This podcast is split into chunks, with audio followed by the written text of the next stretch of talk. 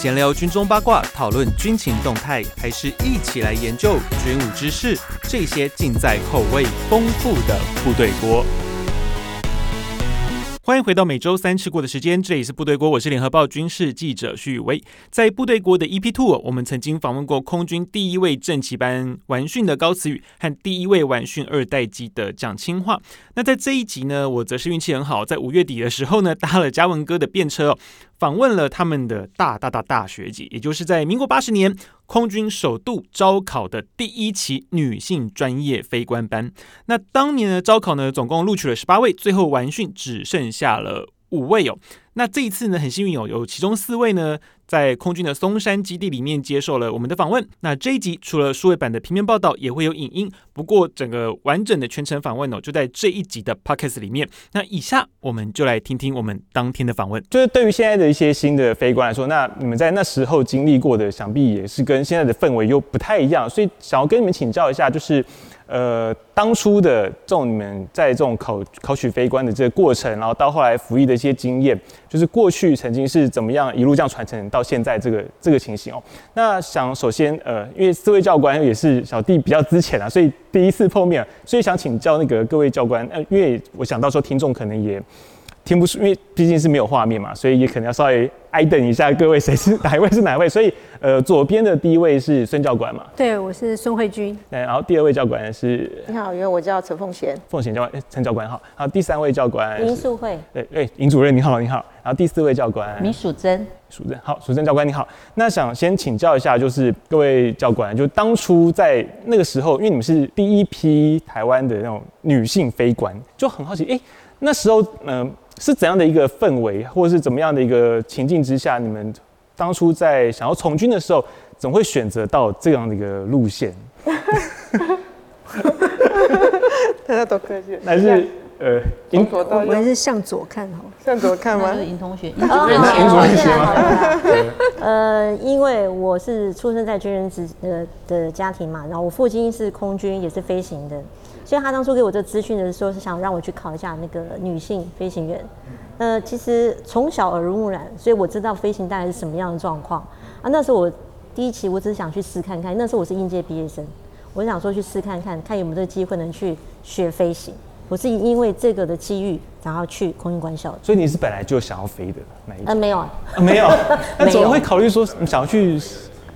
啊，对，因为那时候是本来就不知道自己可以飞，然后突然是发觉到，哎，因为那时候我想说，这是应该是第一期，而且在一般女生不可能会遇到这种事情啊。是，因为在外面学飞的话，可能要去国外学飞嘛。对。那现在是国家免费让你去学飞行，嗯，那为什么不去试一试？觉得是一种哎很好看的机会。哎，对啊，想去试看看啊，看自己可不可以啊。嗯，所以就这样子进去。那嗯呃，我是。我不是应届毕业，我是呃隔年毕业隔年才才考，因为我准备考差大，嗯，然后刚好军校招生，那我就想说一起准备。那去体检的时候没戴眼镜，然后那个航医就请我们去看一下视力箱，觉得我们符合那个飞行员的体能，就鼓励我们来考，鼓励我填空军官校填第一志愿。那事实上我那时候的志愿是当军人，那不设限是哪一个军种或做什么样的专业。那我听了他的建议，OK，而且空军官校的受训时间比较长，一年九个月。那因为我想读书，我觉得嗯上班比较辛苦，是。那我就选了一个一年九个月最长的这个班队。那那时候飞行科我并不很明确的知道他是来飞行的，嗯，我以为他是修飞机的，因为他写飞行科。那因为我父亲本身。也是军人，可是他是陆军，所以我从小跟空军没有任何接触。嗯，我甚至没想过飞行员这个行业，嗯、想都没想过。那是等我真的考上了，收到详细的那个学校的录取通知，跟它里面写的内容之后，我才说哦，原来是来开飞机。所以那时候在简章上面并没有写说你未来是要去飞的。嗯，没看那么仔细，或许是我没看那么仔细。对，就飞行科嘛。那、嗯、那我又觉得我是工专毕业的，我觉得 maybe 我可以比。比那些读读商的或什么的同学可能比较容易理解机械，我就觉得嗯，maybe 我可以。哦，所以那时候一个关键点是在视力箱这个东西。对，就眼睛。嗯，对，眼睛很重要。行医就就是医生军医说看到就是你是没有戴眼镜，然后有种如获至宝的感觉，就会想要叫你来试一下那个视力箱。嗯、因为我我之前有听说过，因为现在当然是已经有放宽，那以前是听说一点二，你一点零还不行，对不对？要比较更高一点点。对，对，就是、基本上都是一点二以上。一点二，我们可以看到最后一排，看到一点五。哦，一点一点，好好好好好，视力好好。那时候，给他最后看一点。那时候，对，视力箱因为视力箱里面的字真的是非常非常的小。嗯，所以你那时候看到是大概看到哪一排？哎，还有印象吗？我我可以看到九九跟十吧，就是很小很小的字。就最后一排，以前是以前是就最后一排，最后一排一点五。然后医生有种很兴奋的表情，对他就会希望你再继续往下面的。体检的走下去这样子，那你到时候那时候就是他有很很积极的劝说，哎、欸，你有没有兴趣往飞行科啊？这样子有有，他就你体检过，他就希望你的，因为我跟陈同学一样，我第一志愿也不是写空军官校啊，我只要有军人当当军人就好了，所以不一定是哪一个科系。嗯，对，那他就跟我建议说，哎、欸，那你体检过，你要不要把空军官校摆在你的第一志愿？我说哦，OK，好啊，而且他又一年九个月，哦，好哦。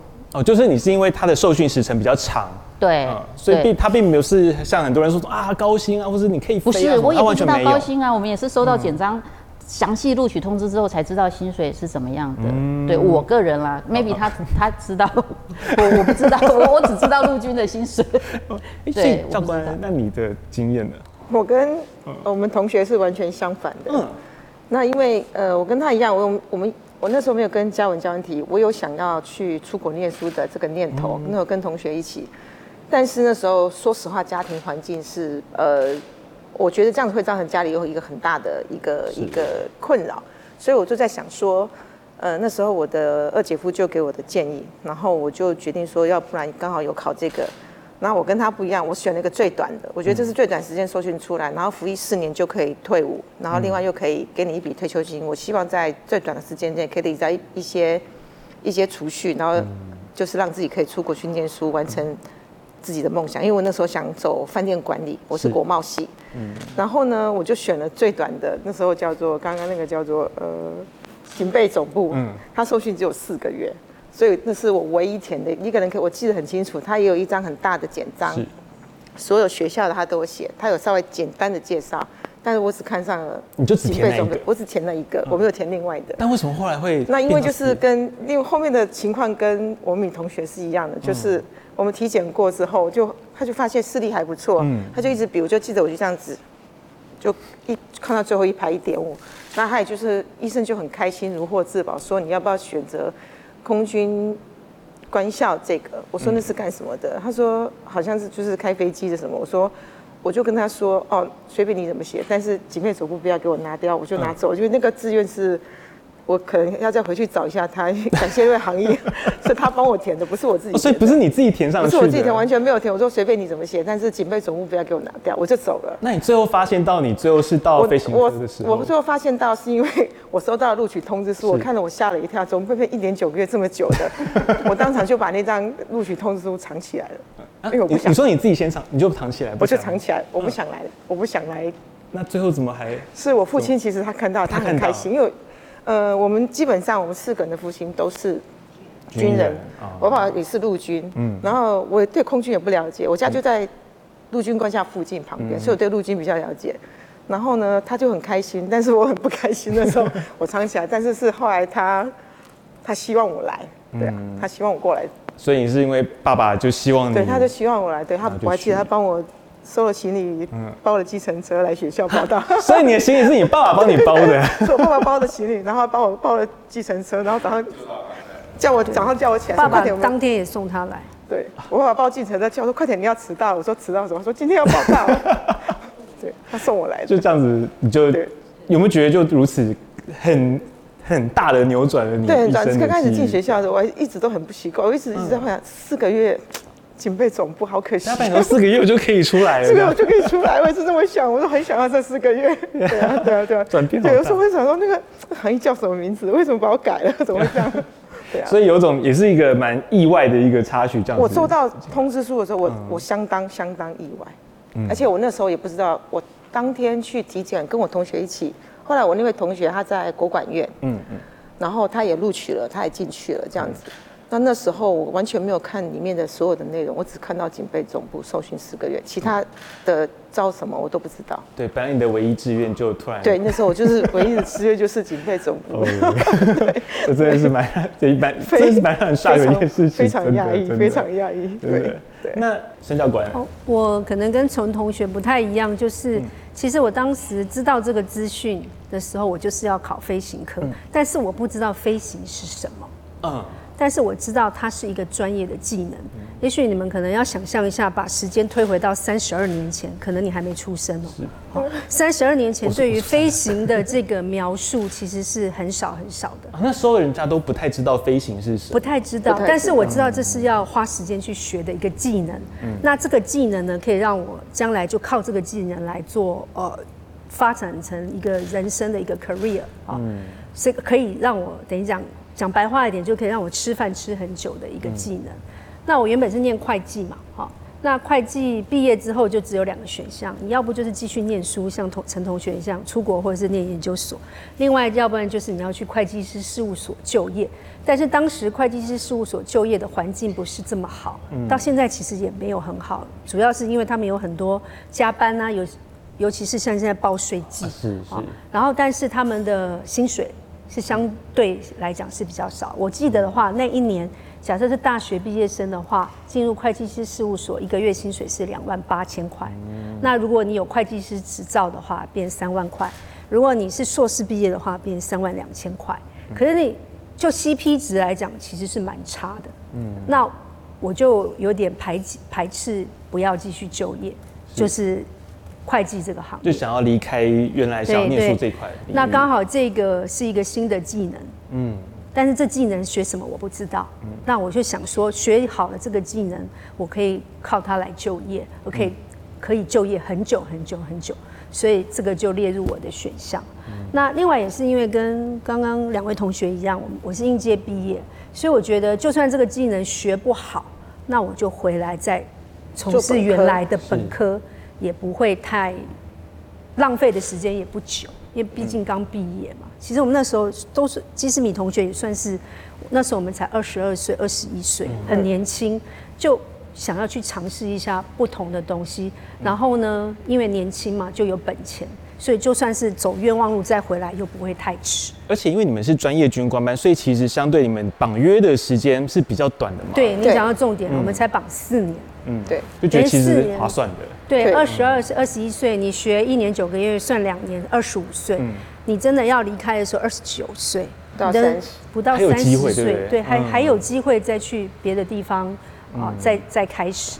那可是进到从专业军官班开始进去之后，开始学飞嘛？因为像有教教官是一开始其实不了解说是要去学飞这件事情，可是一开始你发现到就是一架飞机直接咚放在你的面前的时候，那时候你们就觉得说，哎。好像会有一种遇到人生一个很大挑战的那种感觉吗？我们刚开始应该这么说好了，嗯、这个一年九个月的训程哦，前面的半年是在做跟飞行完全没有关系的事情，没有相关。有，我们有入伍，我们有入伍训。嗯，对对，我们有先是六个六周的入伍训，然后回到学校之后有一个叫做基本训练，多半是在。跟军事训练有关的东西，嗯嗯、对。那真正踏入接触到飞行，应该都是已经半年六个月之后的事情。嗯、所以在那个过程中，你们是开始渐渐会知道，就会有开始有长官跟你们讲说，你们接下来就是要飞行啊，你们要做些多做一些体能的锻炼啊，因为之后可能会有一些，呃，你们要上天空去，你们会有一些比较激烈的操架，你可能需要身体扛得住，会有这样子的事情吗？是我们从入伍的时候就开始在做这样的锻炼。回学校的时候，他们就已经安排所有的那个体能训练，每天要跑三千，你还记得吗？三千，每天跑三千，做重量训练，还要做重量训练。那时候以前在民间学校是不太可能的事情，看到那个体育课都能跑就跑，所以现在每天要跑三千。所以以前哦，以前在学校的时候，那个时候女生其实也都不太常做一些体能锻炼，因为我是第一届嘛。那时候进学校的时候，其实应该是蛮。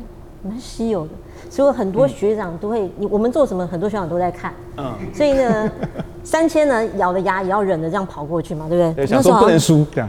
对，其实那时候很讨厌，根本大家体能都不太好，就是这样一点一点练出来的。嗯，三千完还要重量训练，好，每个人还要测试你们要怎么举重干什么的，什么哑铃一大堆的，就是在明星学校根本不可能遇。可那时候你进去。跟现在，因为现在很多人就是很多比较年轻的那些弟弟妹妹，他们都会很平常就很很积极在锻炼自己。可是那时候，因为呃，就跟我姐姐啊、母亲那一辈比较比较久以前，他们是很强求要念书。像我小时候也是很讲求要念书，然后体育课常常都是直接就 pass 过去了。对啊。可是你们那时候开始知道说自己要接触到飞行，可因为飞行其实它不是单纯靠会念书，它其实体能上要求很高。那时候，嗯，对你们女生来讲，会不会觉得说这个距离跟你们同才，尤其像是学长或学或是学弟，会有种相对距离会有更遥远那种感觉吗？会有那种压力存在吗？那个时候，其实我觉得我们一期都很好胜，都不愿意比输同年同年纪的男生哎，嗯，每个人都抗压性还有体能都还蛮好的，我觉得啊，可能是因为是第一期的关系嘛，嗯，想说而且。说实在是，我们是实验性质，因为第一期嘛，所以我们都要做最好的给大家看。嗯，所以所以上面长官要求我们做什么样的体能活动啦，或者什么的，我们都 OK。嗯，来者不拒。嗯，标准会有区隔吗？没有，跟男生一样，男生能做的我们都要做。刚刚开始有，但是我们的他有会依据男女的体能会稍微。就是时间在速降，跟国际体能赛其实有点就会有点不一样。我记得我们刚开始是先先跑的是两千四，嗯，还有是女生是先两千四，后面才变成三千，慢慢加重，慢慢加三千才会跟男生一样。但他目标是要一样的，完全对对对。但是他在数据上一定会有一点不太一样。嗯。对，所以它其实数据上，它在标准上，其实在时间数据上，它是有有不一样。它有它有分男女，它是有给我们分男女，但是在。呃，训练的 item 上面，它会是大家的项目会是基本上是、嗯、是一致的，包含实际上你真的开始放飞的时候，那个标准完全都是相同的。对对对，因为那下一架飞机就是一条人命，或者是如果没有处理好，下面一堆子房子的人民，所以嗯，其实是差不多的。但是我觉得后面训练上，教官在就是方法上好像有稍微好一点这样。我好像现在也是这样，对，不是在语言上，他们有稍微就是比较和缓。应该是说，没有他们之前没有遇过女生啊，不是，所以他们之前带飞的男生的话，可能那种三字经啊，或者训练模式比较严，散会比较少一点，应该是这样说。可是有时候可能心急的时候还会脱口而出，还是会啊，还是会，对啊。可是那时候你在你们在学飞的时候，应该也是受到非常多人的关注。可是对于你们自己心理上，因为毕竟。男男生女生比啊，其实有时候在基本上，大家还觉得女生其实，在情感上，或者说在一些呃对事情的敏锐度上面，会比男性，嗯，男性可能就是神经比较粗嘛。那你们这种压力的时候，你们要怎么样去面对？尤其在你们第一批人，然后那么多人关注着你们的时候，你们要怎么样去？我跟他同寝，嗯，所以我们两个 压力大的时候，我们会。互相倾诉，互相鼓励，会躲在厕所哭啊，要么就一起哭啊。会会那时候会到这样子，会会会。哭完之后再出来面对大家，别人可能不知道我们哭，可是我们就是进了学校之后就想飞出来啦。那既然都已经头都洗下去了，我们一定要漂亮的出门啊。嗯，对，所以我们就是妹妹，我要抱怨一下，因为那时候我们两个个子算这一班里面是最矮的。最矮的两个，对，比较 是，对我们就是不太看好。他们认为我们个子比较矮，这是属于高个的，所以我们两个压力比较大。可是问题是，压力大归大，可是我们好像比较皮吧，想算了，无所谓，反正没有人关注我们后面后半段的。嗯，所以可能心态上会有点说啊，没关系，就试一试嘛。就比较做自己这样。哎，对，是吧？嗯，我还有另外一个同伴也是一样，我们身高都差不多。对对对对，没有办法。呃。我是个子第二高的，有一个比我还高的，他是因为压力的关系，他在个性上，他觉得他不适合当军人，他觉得这边给他的压力比较大。嗯，对。那因为我们，我记得有个长官来看我们的时候，他就讲，他说我们很像是，呃，在一群黑羊里面丢了一只白羊进去，所以大家就对着，就是人家讲众人所指，无病而死。我记得他讲这句话，听得非我。记忆非常深，我也觉得我们那时候很多的压力都是来自于这样，因为有些是好奇，有些是关心，但有时候你呃过于的关心，反而会造成了被关心者跟呃说白了就是其他的一起进侮辱的男生来讲，他们反而会觉得大家心里的双方面心里都会觉得有一点点。我不能说不平衡，但是就会心态上会有一点不一样的感觉，这样子。对，其实本身在军校的男女，可能我们男学生跟女学生可能没什么太大问题，但是因为大家关注的关系，反而造成我们就是哎，不要去接触他们，哎，不要去接触他们，反而会那刚开始会造成大家的对对方的，就是呃不理解跟不想太靠近去理解。在飞行课以前，嗯，你们课堂课或者是其他的时候有跟关校其他男生一起上吗？没有，只有出操的时候，出操课有的时候会一起，有的时候不会一起。对，基本上。当然就就是跟那些正期班的人。对对，飞行的时候是跟正期班一起。那地面课的时候，我们就单独十七个同学一起。对，因为我们的课程跟他们课程不，不太一样，学制不一样。学制同学。他们是四年嘛，我们是一年九个月。对，一年九个月，而且就前半年要上一些很像就是爱国教一般爱国教育这样子，所以在课程排场上我们会比较稍微浓缩压缩一点，跟他们不一样，所以不太一样。但是我觉得后来跟学长们。比较大家比较互相熟，感情比较好，就是上了飞行线，大家一起生活作息比较一致之后，大家互相比较了解的时候，然后比较相处方面就比较比较好。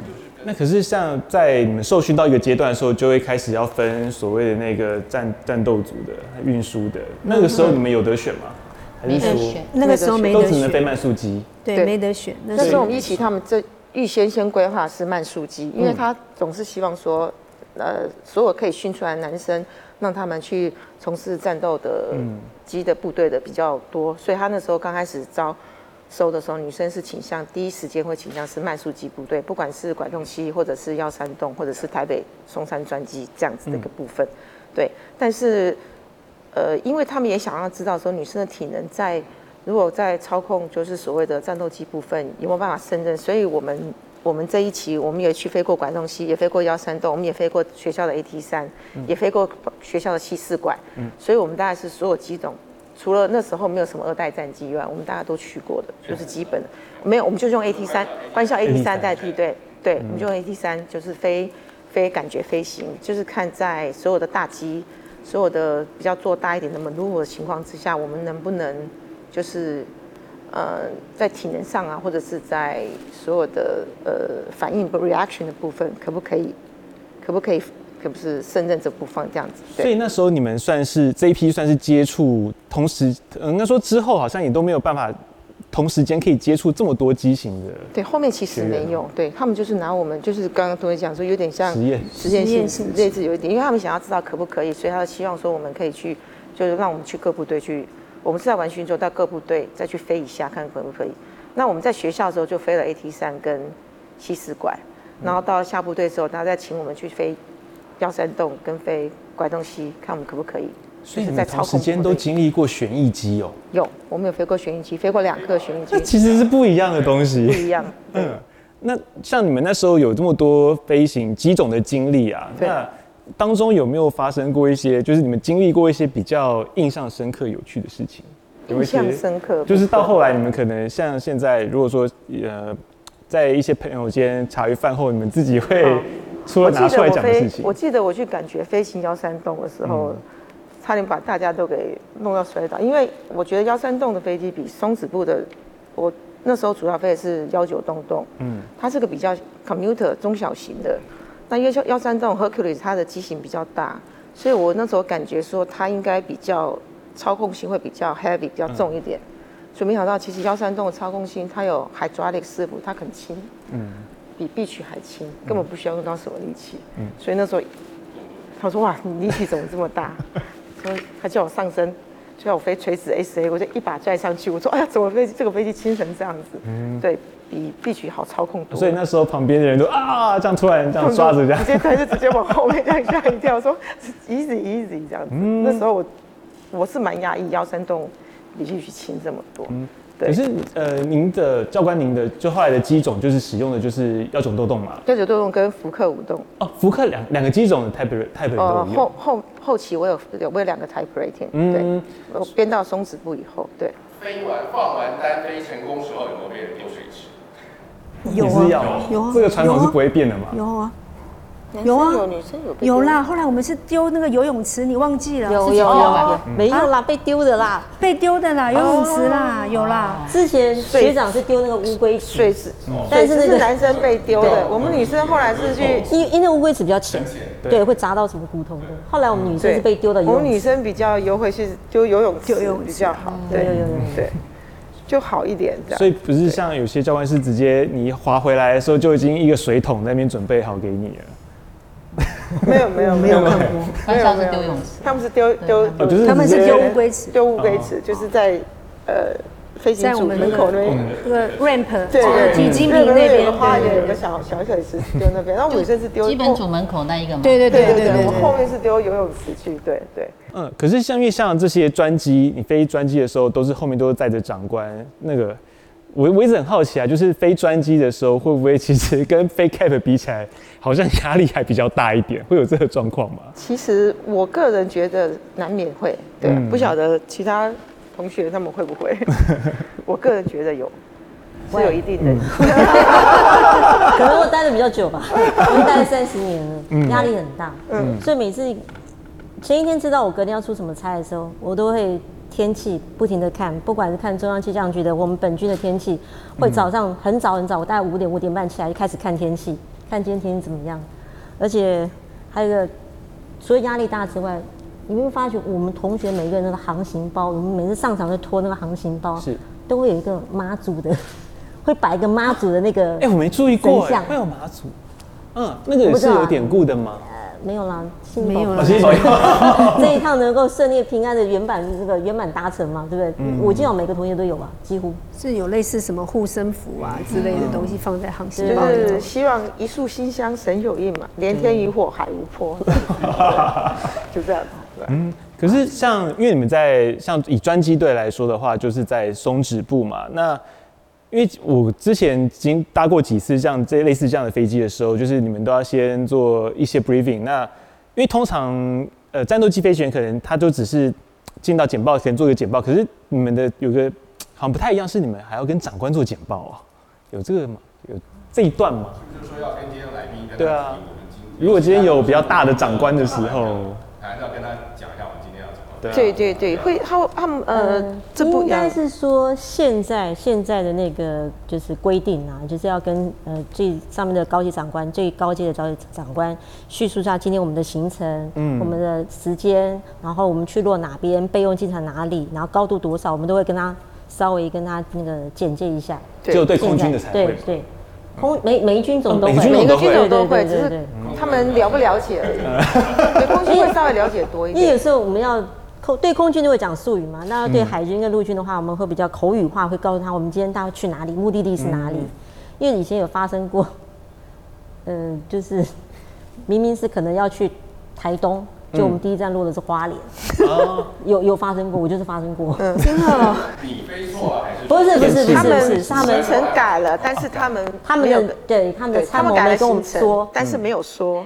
我们遇到很多他蛮好笑的事比如说他。说去花莲跟台东，嗯嗯，可是后来改了行程，长官改了行程，他变成要去台东，花莲不去了，但是他并没有把这个东西 pass 到你，们飞行单位并不知道。他没有 pass 到我们行程，所以我们就按照原来的，因为他们通常申请会跟呃。国防部会先申请，申请之后呢，会直接下到空军总部来，空军总部再把我们所谓的叫马子马子 pass 给我们。但是他们如果中间漏了一段，我们就不会知道这件事情，嗯就不晓得。他如果忘记，那就会可是这是出很久以前现这种的事情了，对，现在不可能发生 因为有时候我们会比较聪明，就直接跟参谋联络，要去哪里，避免就是 double check，避免这种困扰。所以，但是照理说，所以说在行前 briefing 的时候，如果这样的话，照理说，如果你讲说哦，我们今天这一趟第一站是花莲，对，也可以 clarify，对。对，不是去台东吗？对，也他会可以澄清。对他会很疑惑说，哎，跟参谋说这是这样吗？对，对，可是发现长官都像那个旅客厅那个空空服员广播一样，从来没有认真去。对对对。那另外就是我们会顺便把天气跟大家报，因为因为避免坐在天，因为坐在飞机上，大家如果遇到天气不好，因为说实话，我们的飞机是稍微比较小一点的，嗯、那福克是比较大一点，没有错。但是对，那他心里有个底，说会有一些遇到一些比较天气帮比的现象，那是属于正常。然后在我们已经在我们就是在飞行前已经看过了，在掌控当中的，所以请各位就是呃贵宾不用太过于紧张，这样子对，会提醒到。那他们自己心里会底，不会觉得说，哎，怎么突然之间？因为我曾经遇过，就是在的夫人，结果夫人比较不了解这样的状况，然后刚好那时候我们遇到有一点结冰状况，那我们就做被对飞机做一些防除冰，那防除冰解下来那个冰块就打到机身上，就嗯嗯发生一些声响，然后我就听到夫人很紧张的直接手就越过去把。把 VIP 主客给抓住，怎么了？怎么了？这样子他就很紧张，因为像他们就是不了解的人，就会比较会有这方面的 concern。那如果我们先跟他们就是呃 briefing 过的话，他们就比较不会有这方面的的疑问。这样子应该是这样子，对对。那我对对，它是打气的，对，一点五一到一点五寸之后我们会膨胀，膨胀之后再缩短，那它那就变成碎冰，碎冰就有可能对 anywhere 就会可大家记。所以飞机上会有咳咳咳咳咳那种。有细碎的那种声音吗？呃，如果是防除冰现在那种会会会有这种情况，对，有可能。但是现在因为圣婴现象了，所以现在这种情况很少会越来越热，对，不太有冰啊。我后面后面这几年飞，后面几年飞的时候根本就遇不到。你们飞的高度也对，以前还会，那现在高度也低，就。天气也变了，所以真的就很少遇到。因为其实都差不多，因为台湾大概一万四就可以到得了。再高的话，你要后面要 descend，其实很麻烦。等于你一上去，你就要下来了。其实没有那个必要。那以前天气真的会稍微在冬天就稍微差一点，会遇到结冰情况。那现在生意现象真的后面后面这几年很少在一万四、一万六会遇到结冰的情况，很少很少。对。那夏天的时候不会考虑把飞机稍微飞高一点，比较凉。有空调了，有空调，对对对对对对对对对对，也是哦。据我所知，以往的一队大概都是一千小时左右的的老飞行员，对，八百到一千来。突然间来了一堆 rookie 的时候，那时候会不会在对有你们有没有碰到什么比较回想起来比较有趣或者比较糗，或者是长官碰到是长官觉得或者这样的？对，我要先抱怨一下，我没有跟他们一起来，他 们我晚他们大概一年多。对对，当区队长，我是比他们晚一年多才到队，所以他们后来去试飞一三 C 三零，没有没有没有，但我有飞过 AT 三。AT 三。是我在学校飞的，那高山洞跟拐洞溪是那个直升机我都没有飞过，所以我没有这个方面的经验。那至于您刚刚讲的说，好到了部队来。的确，在这个松子部过去是就是比较有经验的飞行员，一千小时以后到这个地方来。那当时呢，有什么样的转折？在高层部分有什么样的一些考量？这可能也不是我们那时候能知道的。Anyway，我们就是 follow 它的结果，我们就被 assign 到专机队来。那可能要去问一下那时候的总司令啊，或者是更高级的长官，为什么要把我们一批一起同时放在松子部来？嗯可能他们有某些。方面的一些想法，这我们就可能不得而知。我也是谢谢他们这样。毕业前也有填志愿分发，我们都有填的，没有人填松子部的，因为也没有这个选项让我们选。那个时候格子是没有松子部，没有这个，所以我们只有 S 拐洞跟幺三洞可以选嘛。那因为我家住中部啊，我当然选 S 拐洞，我觉得离我家比较近。我也选 S 拐洞，我想说救人嘛。对，我想飞直升机就也没有。就觉得做一个危险的工作，如果从事救人的工作的话，我觉得会有一些福报。嗯，所以那时候我们就会这样觉得是 S 拐动。哦，所以你们那一批同学就是你们都是 S 拐动，都是拐动。对，我是写 S 拐动吗？武教官我不记得，没有啦，你选的不是 S 拐洞，你看幺三洞吗？我选幺三洞吗？忘记了，我选 S 怪洞，因为觉得真的忘记这个工作很危险。那我们用这个危险的工具从事救人的工作，我觉得会有一些福报在。我就对。专二、专二就有跟幺三洞，反正他们就没有任何一个人可以到这边来了，因为名额全满。对，名额全满。这边收了五个，也蛮多的。对，蛮多的。我记得四年之后才有来。我们是跟八十算是八十二年早期毕业，到了八十六年班才有两个男生，男生也是官校毕业直接分，就是陈伟忠跟四年啊，不止对。不止四年啊。不是伟忠，伟忠跟伟忠跟啊，大概快五年嘛，因为他们我们虽然比照八十二年班，他们八十六年班啊，他们是官校，可是刚来这边很痛苦的，因为我们是最小的，那时候毕业是少尉，是最小的官，所以什么的值日官啊，什么那些。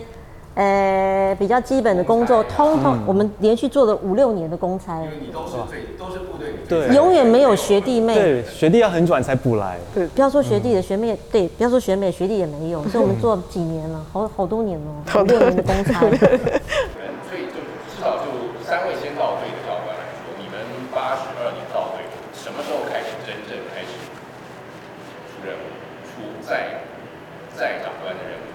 大概过了多久？你这是 F O 嘛，对吗？就是完训嘛。对对对对对。就完训，因为我们来这边要换训啊，我们从官校毕业来这边就换幺九洞洞嘛，就呃大概也要半年啊，半年以后。对，有一点。半年要半年。你学半年。你学半年。你学半年。完训之后就真的开始正式出出任务，就是做 F O 的任务。最特别的或者最印象深刻的，在后面在的的的情况，除了那个那个是那个碎冰碎冰派的。嗯。对，再到谁？都还没都在。都在过总统，总统以下都没有什么好。印象比较深刻，因为那时候我们不是第一期刚毕业嘛，所以大大家都很很 focus 在我们身上，到底行不行啊，可不可以啊？我们刚完训的时候，其实那时候的，哎，那时候他是空军司令还是国防部长？唐飞，唐飞，他还来坐我们的飞机，对对。发现他连他他连那个都还不是，他连司令都还不是。八十二年，anyway，反正他来当坐我们的飞机，然后听我们。的无线电通话，看我们到底行不行？对，因为当初好像这个决策在司令部要做的时候，是他好蛮赞成收女性。嗯，那时候是夏营州，对，我们在学校的时候，校长是夏营州，所以我们那时候就是完训，完训了吧，然后他就来，我们每一批。对对对，因为我们没有接一个，他们会接一个耳机，接到他的位置，坐在坐在 VIP 上面的位置来听，对来听我们的通话啦。对，我我印象最深刻，我不记得我第一个在的是谁，但是我最深刻是我第一次出任务的时候，那个无线电嘛，因为都要讲英文嘛。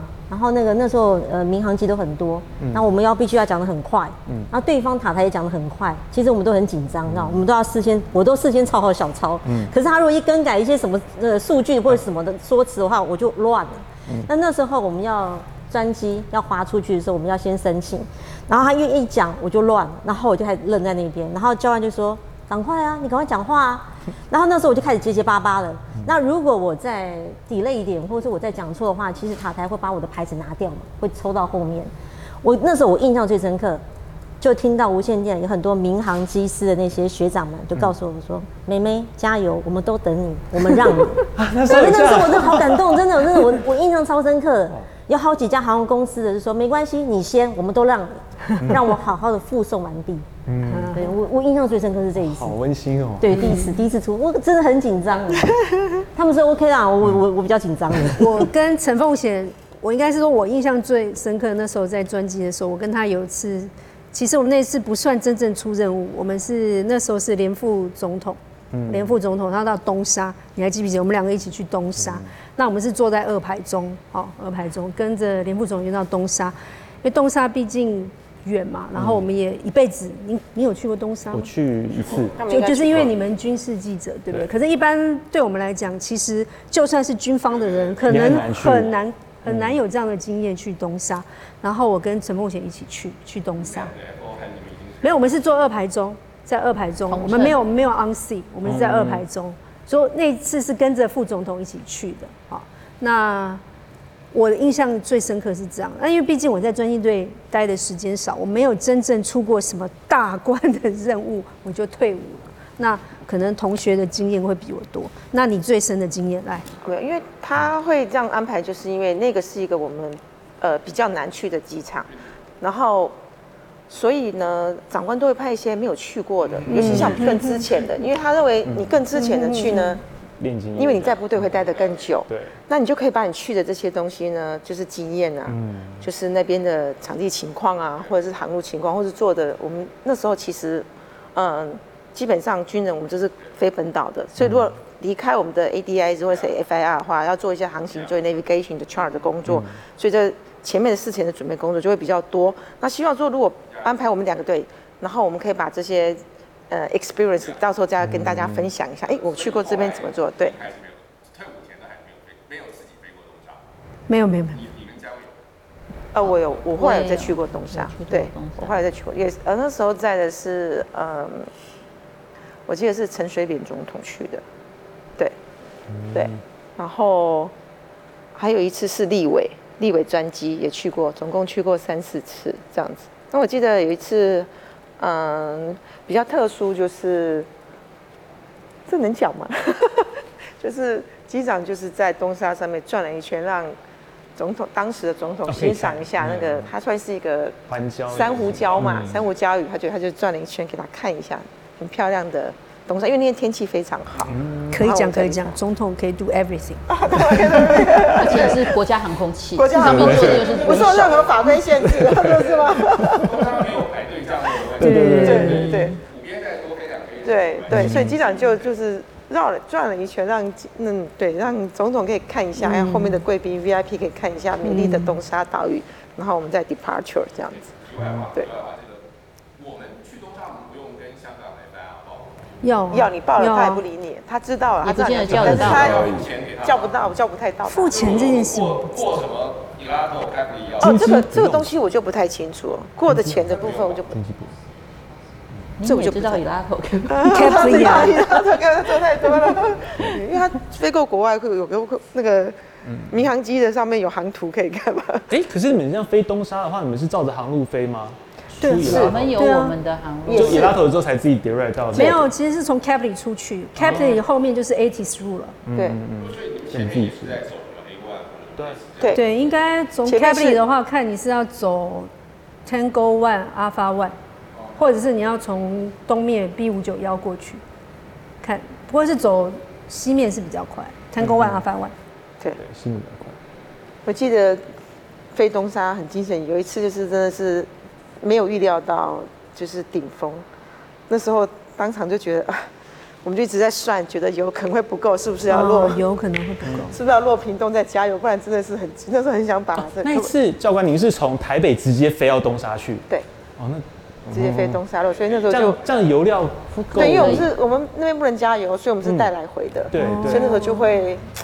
对，在飞机上回程的时候，就一直不停的在想说啊，这个油不晓得够不够，因为没想到顶峰嗯。比预期来的大，这样子，就那时候嗯，在那天带的是立委，对，嗯，那可是以那边的跑道长度其实也没有到很长，所以以那时候您是应该是飞 Fokker 嘛，对不对？对，飞 Fokker 去，距离到不了，所以距离上都还可以嘛，距离上是没有问题的。嗯对，就是回程屏东再加油，但是但是基本上你是希望不要就不要不要对对对，不要机降那是比较好，不要不要去转降到屏东是比较好的。那以像现在你看，就是我们这几年其实女性的飞行员变得也也逐渐的蛮多的嘛。那对于这些可能想要进来的人来说，就会觉得说现在的其实对于当一个飞行员来说，其实没有像以前那么难了，对不对？因为现在资讯也比较发达，可是你觉得他们还是需要？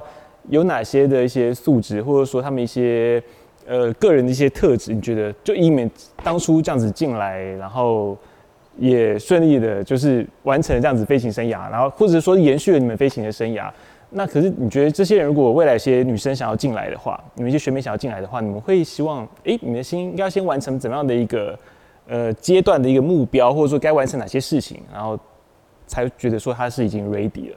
我们从一个等于说是懵懂无知了哈，到现在已经历练了三十几年的一个经验了哈。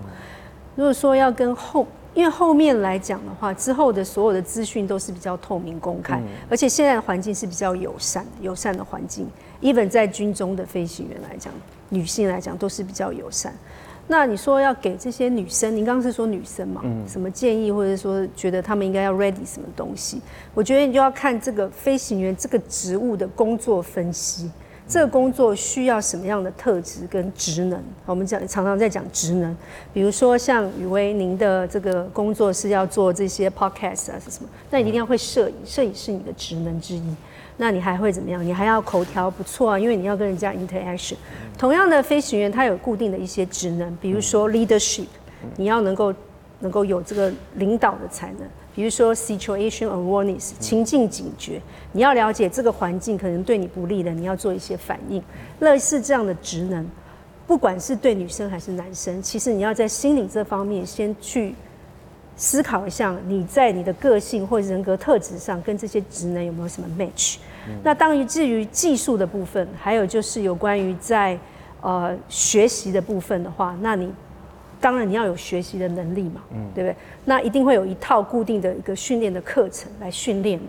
如果你就具备了你这些应有的，我们讲说，呃，刚刚我讲的 leadership 啊、teamwork 啊，或者 situation awareness 这些一些职能之后，再搭配上我们所谓的技术面啊，然后法规面，或者是有一些念书的对系统的了解面这些东西，再配合起来的话。那这样子就会比较适合这个行业。嗯，那不管是男生女生，对男生我也是这么说，对女生我也是这么说。会觉得其实飞行员这个职业，他必须要求知若渴，你觉得呢？求知。对于所有的一些知识，不管是你知道已经知道的也好，或者说你不知道也好，其实你都要对他有很强的渴望。我倒不这么认为，我觉得应该是按部就班，嗯，就是他给你什么样的训练，这些训练不是说因为你某某人才给你的。之前一定经过很多验证，啊，甚至于原厂，啊，比如说像是波音原厂或者是空中巴士原厂，一定就告诉你这一套就是这样走，不是你只有这样走，别人可能成千上万人在你前面都是经过这样这一套训练，你就按部就班 follow 他的训练，该念的书你就念，该做的事情就做，该做的模拟器训练你就参与。你说真的要很求知若渴，说对于我对于现在什么太空飞行或者说。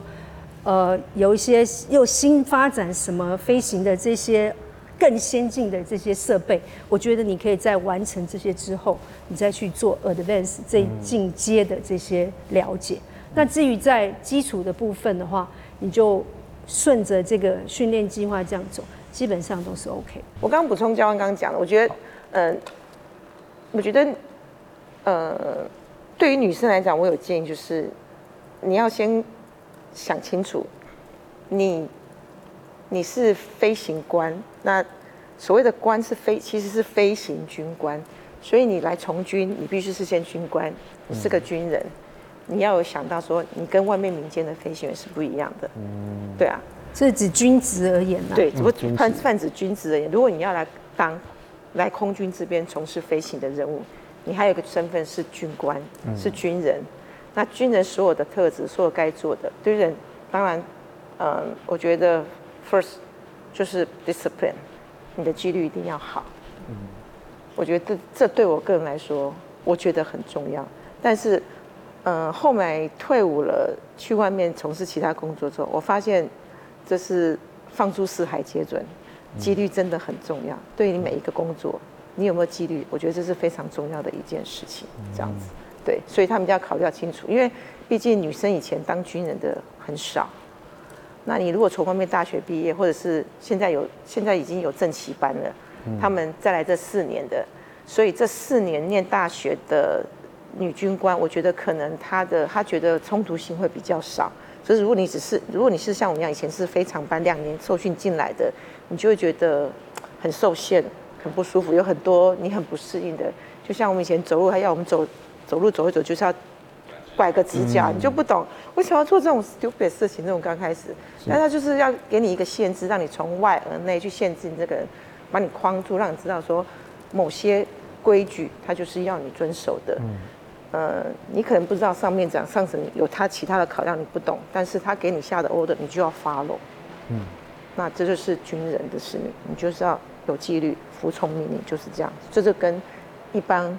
呃，外面你去外面飞行是不一样的，所以如果你有想要来考试当军人的飞行军官这一部分的女性，可能要有这样子的给自己的先先起的一个一个心理一个心理建设，这样。好的，以上就是当天的访问内容。那各位听众，对于当初我们中华民国第一批的专业军官班的女性飞官啊，有没有一些更多的了解呢？也可以发现哦，就当年的学飞的环境跟现在其实是真的很不一样。那我们也可以自己去思考一下，诶，当年的环境跟现在环境差别在什么地方？我自己个人是有种生不逢时的感觉啊。好，那以上就是我们这一集的节目《部队锅》，我们非常感谢你的收听哦。那其实从《部队锅》的第一百一十七集开始呢，我们已经从联合开趴里面独立的分泌出来。如果你在各个平台上面你直接打“部队锅”，其实就可以找到我们。也欢迎您持续的订阅追踪，并且分享给你的朋友。另外，在 Apple Podcast 上面呢，也恳请您会赐我们五星的好评。那如果有什么想要的，拜拜。